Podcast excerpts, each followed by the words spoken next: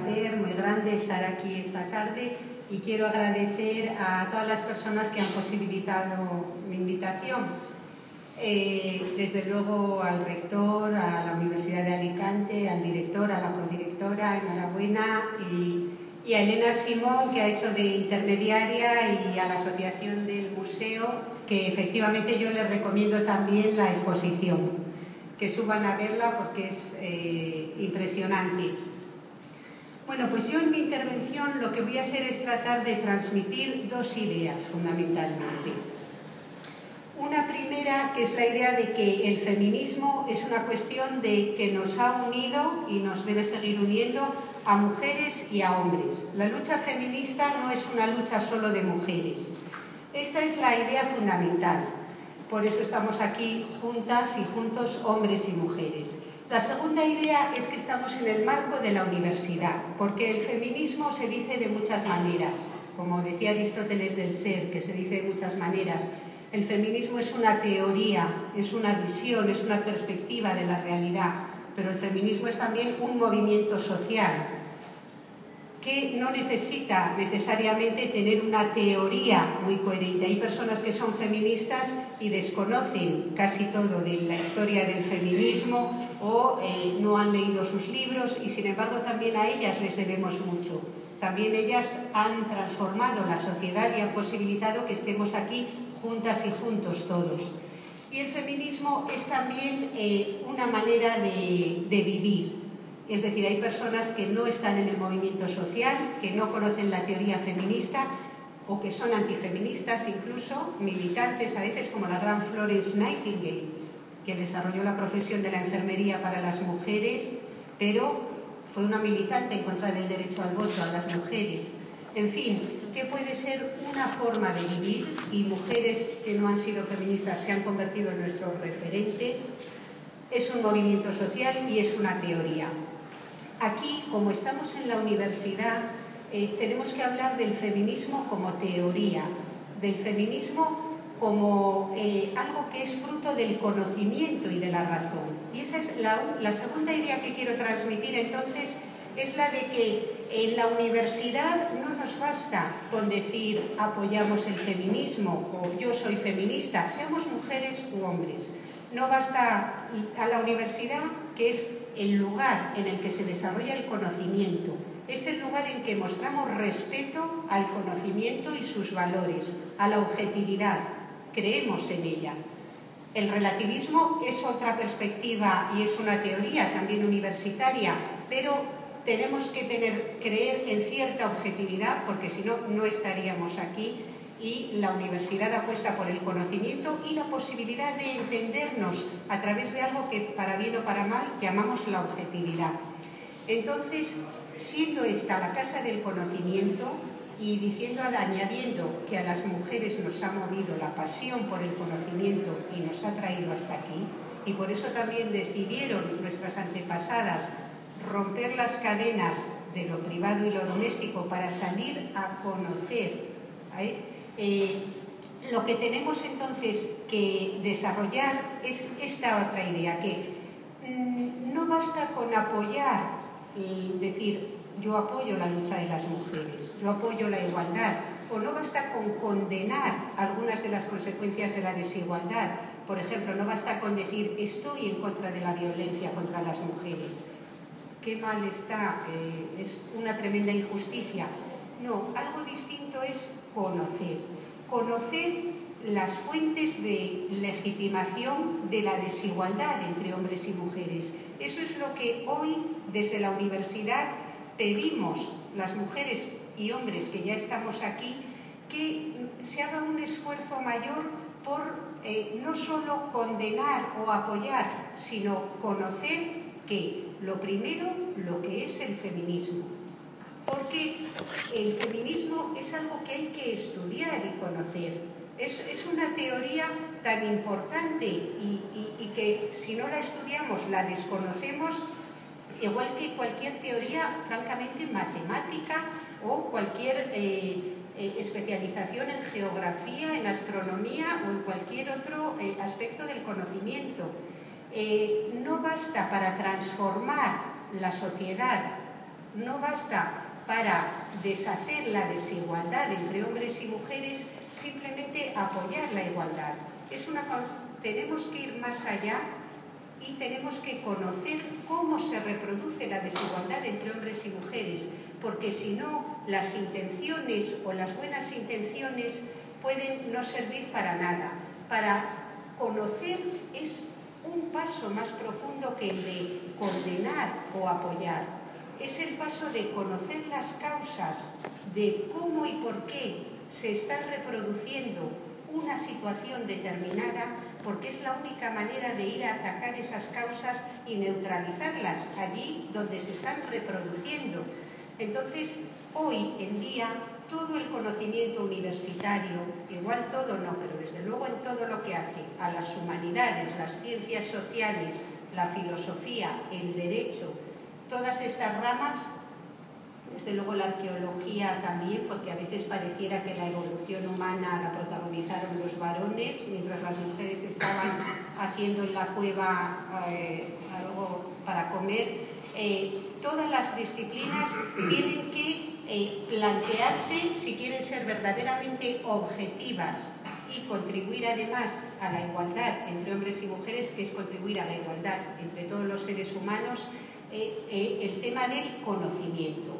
Nosotras, las mujeres universitarias, profesoras, académicas y feministas, eh, sabemos con certeza que nuestros compañeros de área, de conocimiento, etcétera, nuestros compañeros de vida humana, no leen nuestros libros, apoyan el feminismo, condenan el machismo, pero no leen los libros en que explicamos con claridad por qué la desigualdad entre hombres y mujeres es la escuela de todo el resto de las desigualdades humanas.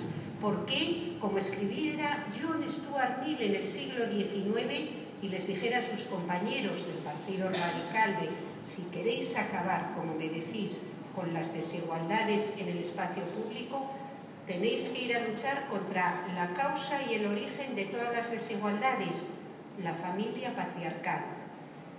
es ahí la desigualdad, teorizó John Stuart Mill, y bueno, ya voy entrando en materia, entonces después de esta larga introducción, y que me queda poco tiempo, ya, eh, voy para decir que ¿qué es el conocimiento? Nos exige lo primero como es la exposición que hay ahí arriba y como se ha dicho aquí, el conocimiento nos exige saber de dónde venimos. Eso es lo primero en, la arqueología del conocimiento, como diría Michel Foucault. Eh, saber de dónde venimos. Eh, saber de dónde venimos mm, nos tiene que llevar a, a conocer, no solo por curiosidad intelectual, sino por deber académico, a saber cómo el pensamiento occidental, que es en el que nos movemos, cómo legitimó la desigualdad entre hombres y mujeres para saber bien hasta qué punto la tenemos interiorizada, porque forma parte de nuestra conciencia humana de una manera tan radical, tan, tan constituyente de lo que somos, que por eso es tan difícil erradicar fenómenos como la violencia contra las mujeres. Es decir, y la universidad tiene que ser capaz de brindar ese conocimiento a toda la sociedad. La sociedad española hoy está comprometida con la desigualdad, está muy comprometida con erradicar la violencia contra las mujeres. Pero nos encontramos personas del ámbito universitario que nos dicen, pero, pero Ana, pero ¿cómo es posible que siga habiendo violencia contra las mujeres? ¿Cómo es posible ahora que ya hay igualdad? Entonces, este, el interrogante está bien hecho porque la filosofía nos invita a interrogarnos por lo evidente, lo que tenemos al lado. ¿Cómo es posible la violencia contra las mujeres? Pero conocer la respuesta, que es lo que tenemos que dar en el ámbito de la filosofía, de la criminología, del trabajo social, del derecho, eso nos lleva a la historia y a conocer un ejemplo entre otros, el que voy a seguir. ¿Cómo teorizaron los filósofos a las mujeres? Y luego eh, cómo la lucha feminista consiste entonces, por supuesto, que en plantear reivindicaciones a la sociedad civil y al Estado y al poder político, pero sobre todo el feminismo consiste en conocer, conocer en profundidad de dónde venimos los discursos que han teorizado lo que es un hombre, lo que es una mujer y cómo debemos relacionarnos.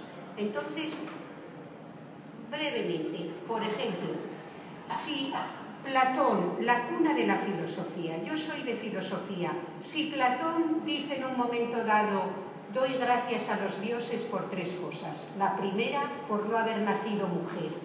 Sabía lo que decía, lo sabía perfectamente, porque para Platón una mujer no llegaba a la categoría de ser humano. Por eso el feminismo, podrá decir la gran Clara Campoamor en el siglo XX, el feminismo es la concepción radical de que las mujeres somos seres humanos, personas. Pero es que hay que interiorizar esto de verdad y pasar, por ejemplo, a Aristóteles. Hay que saber que Aristóteles, el grandísimo Aristóteles, al que por otra parte tanto admiramos, porque sabemos que pensamos con sus categorías, Aristóteles es que se esfuerza, bueno, no ya saber esto es ya cultura popular cuando Aristóteles dice las mujeres son inferiores a los hombres. Parecen hombres, son casi hombres, pero en defectivo. Es decir, él eh, teoriza, el gran filósofo, la inferioridad de las mujeres física, intelectual y moral. Bien, nada, pero hay que ir más allá y saber que Aristóteles Mm, que era el gran científico de la época, se va a esforzar en mostrar que, que las mujeres ni siquiera son tan inferiores que ni siquiera son capaces de reproducir a la especie. Y Aristóteles en toda su, su, biología, que ha tenido una influencia casi hasta nuestros días, él teoriza como quienes tienen, engendran los hijos son los varones, las mujeres ya son meras vasijas vacías, mera materia, recipiente en, el que el semen creador crea forma. Por eso las personas llevamos y seguimos llevando el apellido de nuestros padres, porque ya lo dijo Aristóteles, el filósofo, que las mujeres somos incapaces de engendrar. Los hijos son, pero no dice son metafóricamente, dice son, porque los hombres los han engendrado mujeres son la mera mm, vasija vacía, nos llama. Hemos pasado del estatuto de vasijas, nos preguntamos a veces, pues no lo sabemos porque verdaderamente, y no basta con decir es una tradición, eh, los hijos que nacen en nuestro país siguen llevando el apellido del padre.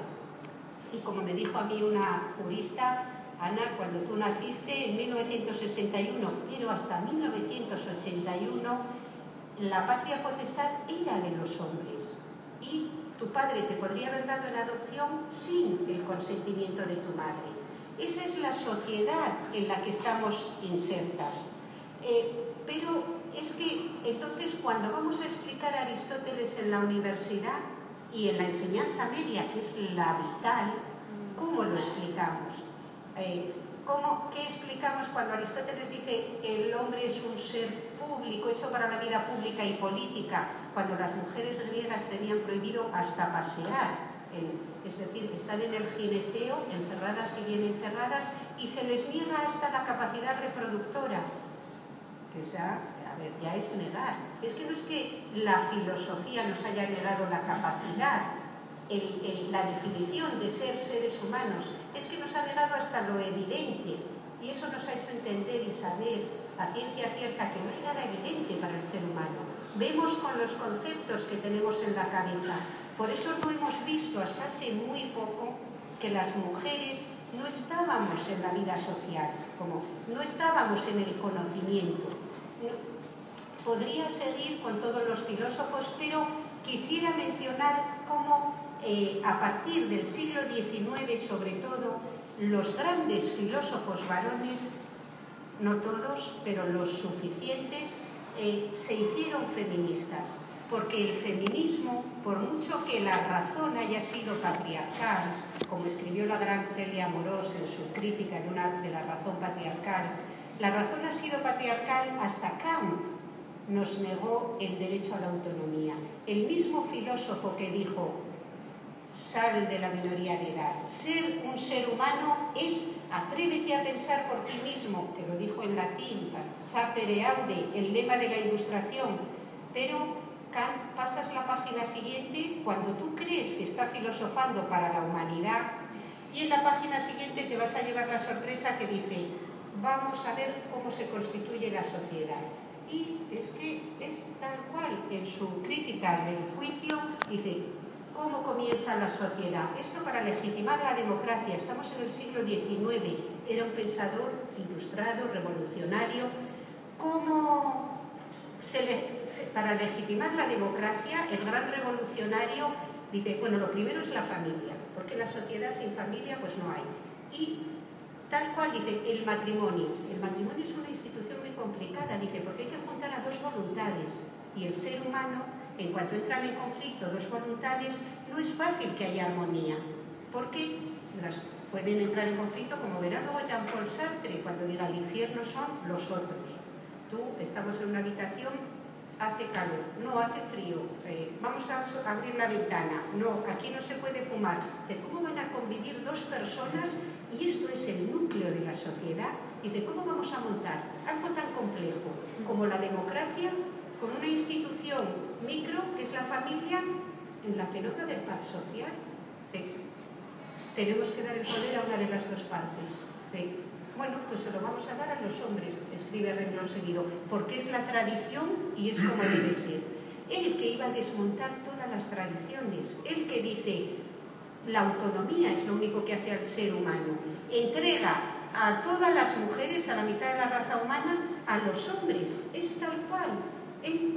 En, todas sus obras, Kant o Rousseau, el, otro gran filósofo igualitarista, dirá, hacer que nuestras vidas sean fáciles y agradables.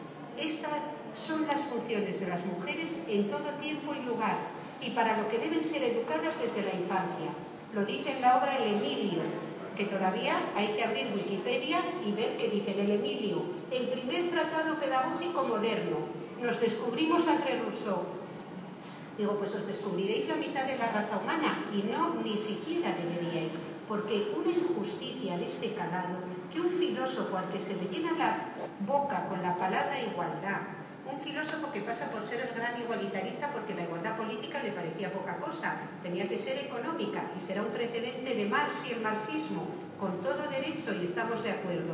Pero al mismo tiempo ese filósofo legitima que las mujeres hemos nacido para cuidar a los ciudadanos y a él mismo.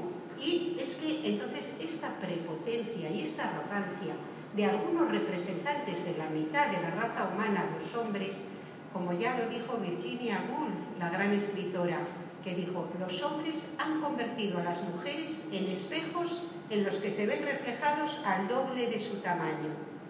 Por eso es tan difícil deshacer la forma de pensar patriarcal, porque los hombres llevan reflejándose en ese espejo en que se ven al doble, al triple o al quíntuple, algunos, por eso necesitan muchas mujeres, y cuanto más jóvenes mejor para verse reflejados, ese espejo no se deshace fácilmente. Ahora, filósofos que rompieron con esa razón patriarcal, es que son también muchos y los hombres debéis conocerlos, porque conocer el pasado y la genealogía es de suyo emancipador, pero es porque es lo que permite también a los hombres unirse a esa tradición que es una tradición de pensamiento y una tradición de lucha. En el siglo XIX, autores como William Thompson, que no le conoce nadie, pero fijaros el autor de esta obra, la demanda de la mitad de la raza humana, las mujeres, en contra de la pretensión de la otra mitad, los hombres, de mantenerlas en la esclavitud política y, en consecuencia, civil y doméstica. Es un título largo, pero la obra, que la tengo aquí, la obra es extraordinaria, la llamamos La demanda para abreviar, escrita en 1825 por William Thompson, al que sí que conocen en las facultades de economía. William Thompson fue uno de los grandes economistas cooperativistas, junto con Owen, Fourier, estos más conocidos. A veces nos preguntamos si al haber escrito esta obra caería sobre el estigma, e igual que la mayor parte de las mujeres que pensaron la igualdad, no las hemos conocido, las conocemos gracias a exposiciones como las de arriba, pero a los hombres también, eh, cuando escribían obras feministas, parece que eran tachados de, de la lista del conocimiento objetivo y amigo de la humanidad, como se describía él mismo. Eh, bueno, quiero decir que esta obra es excepcional, de 1825, pero eh, William Thompson no es el único. De hecho, John Stuart Mill recoge muchos de los argumentos en su obra La sujeción de la mujer. A John Stuart Mill, eh, francamente, le hacemos continuamente el reconocimiento que se debe, porque un hombre que era tan célebre como era que le llamaban la enciclopedia humana o la máquina de pensar. Un hombre que mm, eh, reunía todos los conocimientos de la época, él vivió a lo largo de buena parte del siglo XIX y eh, que era un hombre muy serio, excepcionalmente mm, serio, trabajador, bueno, eh, mm, que este hombre, como, tal y como hizo, toda su autoridad y su posición se la jugara, uno, publicando la obra La sujeción de la mujer, que esta, esta sí que hay que leerla porque es que sigue siendo extraordinaria, que pusiera todo su talento, su capacidad de trabajo en un momento en que, en que las mujeres no habían estudiado filosofía nunca, había alguna autodidacta, pero las mujeres no estaban preparadas para diseccionar argumentos tal y como lo estaban los filósofos varones. Como dijo Ortega y Gasset, un sexista, la verdad es que trasnochado, ya podemos decir, pero, sin embargo le reconocemos otros valores. Eh, dijo, en la filosofía no hay genios como en la música, no puede haber un Mozart, porque en filosofía tú primero necesitas saber todo lo que dijeron los otros para no descubrir el Mediterráneo, que ya está descubierto desde hace muchos siglos. Entonces, eh, las mujeres, hay que reconocerlo, eh, no dominaban ni tenían la oportunidad ni se les dejaba eh, para desmontar ideas como que por la naturaleza femenina. Será un gran John Stuart Mill quien lo haga y no solo eso, hay que reconocerle a él y a otros tantos, a todos los grandes feministas del 19, varones, que fuera al Parlamento inglés, a una comisión de notables, a eh, manifestarse en contra de la legalización de la prostitución. Bueno, estaba legalizada, se quería profundizar en la legalización. Y eh, si, ya se jugó eh, y perdió su carrera política defendiendo el derecho al voto en el Parlamento, se rieron de él y mucho cuando defendió el derecho de las mujeres a votar. Porque realmente en aquella época, y estábamos en 1873, era como defender el derecho de un simio superior a votar. Era la idea que tenían de las mujeres, hombres buenos, hombres mm, eh, igualitarios, pero decían, sí, me encantaría poder estar a favor del derecho al voto, pero míralas, son inferiores a nosotros. Si a ellas mismas no les interesa, venimos de ahí, son ideas profundísimamente grabadas. Entonces, eh, Condorcet defendió el derecho al voto de las mujeres en la Revolución Francesa, eh, otro reconocimiento, pero cuando Condorcet también acabó en la cárcel y allí murió, no solo por eso, pero todo hace, como decía Leibniz.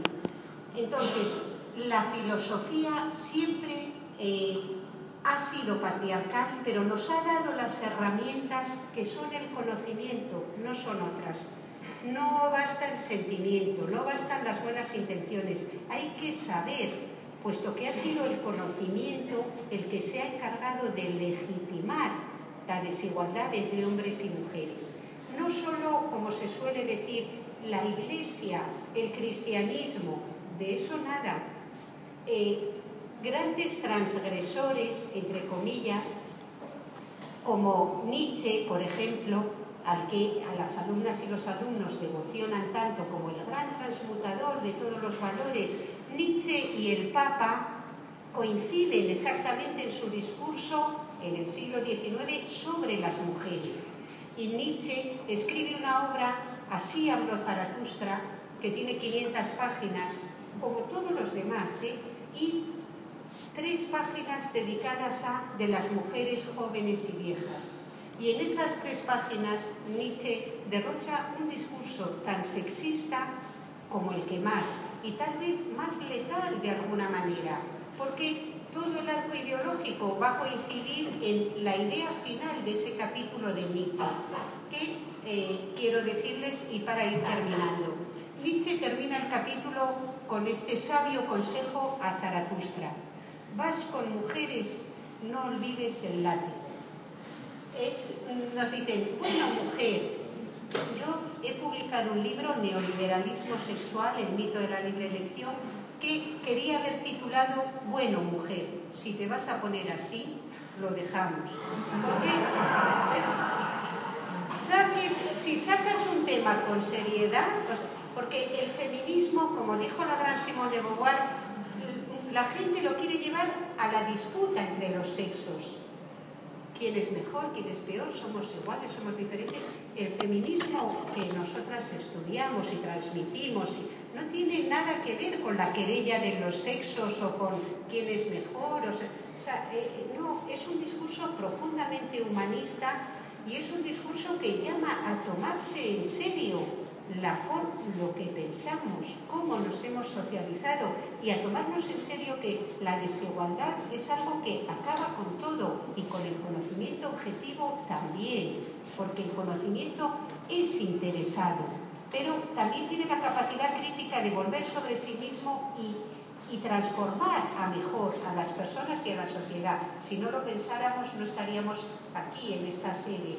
Entonces, hay que tomarse en serio lo que dijo Nietzsche. No era una tontería, no era lo primero que se le pasaba por la cabeza. No, no, no. Kant, Nietzsche, Aristóteles, Platón eran filósofos. Otros prejuicios los deshicieron. Ellos se planteaban todo. Y el tema de la mujer, entre comillas, se lo plantearon. Porque eran genios. Se lo plantearon y dijeron, es como, dijeron esto, voy a hacer algo por seguir legitimando la desigualdad entre hombres y mujeres. Voy a poner mi grano de arena para legitimar que este orden social está bien como está. No solo ellos, médicos, sociólogos, pero bueno, y con esto yo creo que voy a terminar. Eh, han sido también muchos todos los pensadores, eh, académicos que han optado por la razón y por plantearse y preguntarse eh, cuestiones que otras personas no se preguntan ni racionalizan. Marx, Engels, Weber, toda la tradición socialista y marxista del 19 serán también feministas, con sus limitaciones, por supuesto, todas y todos las tenemos. Entonces, eh, para finalizar, hoy, siglo XXI, ¿cuál es el estado de la cuestión? el feminismo es patrimonio de todos, hombres y mujeres. Hay mujeres que no son feministas y hay hombres que lo son. ¿Por qué? Porque es una cuestión de la razón, la autocrítica y de conocimiento. Es verdad que la pasión y los sentimientos la rabia ante la desigualdad o haberla sufrido tú misma es más fácil que te encamine, pero te encamina a un discurso que lo único que tiene para convencer a las personas es la razón, el peso de nuestros argumentos. Cuando nos preguntamos por qué el feminismo de los grandes movimientos sociales del 19 es, es el que nos concita, la verdad es que más energía, más ganas de estudiar, de aprender y de comunicar la lucha feminista es una lucha que con todas las reacciones en contra sigue adelante.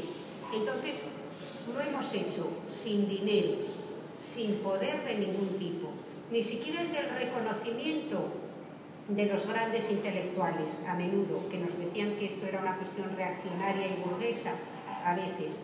Entonces, el único poder que hemos tenido las mujeres para llegar donde estamos hoy aquí ha sido el de la razón y esa, la razón, es no tiene sexo o no debería tenerlo, como ya dijo el gran Paulin de Laval.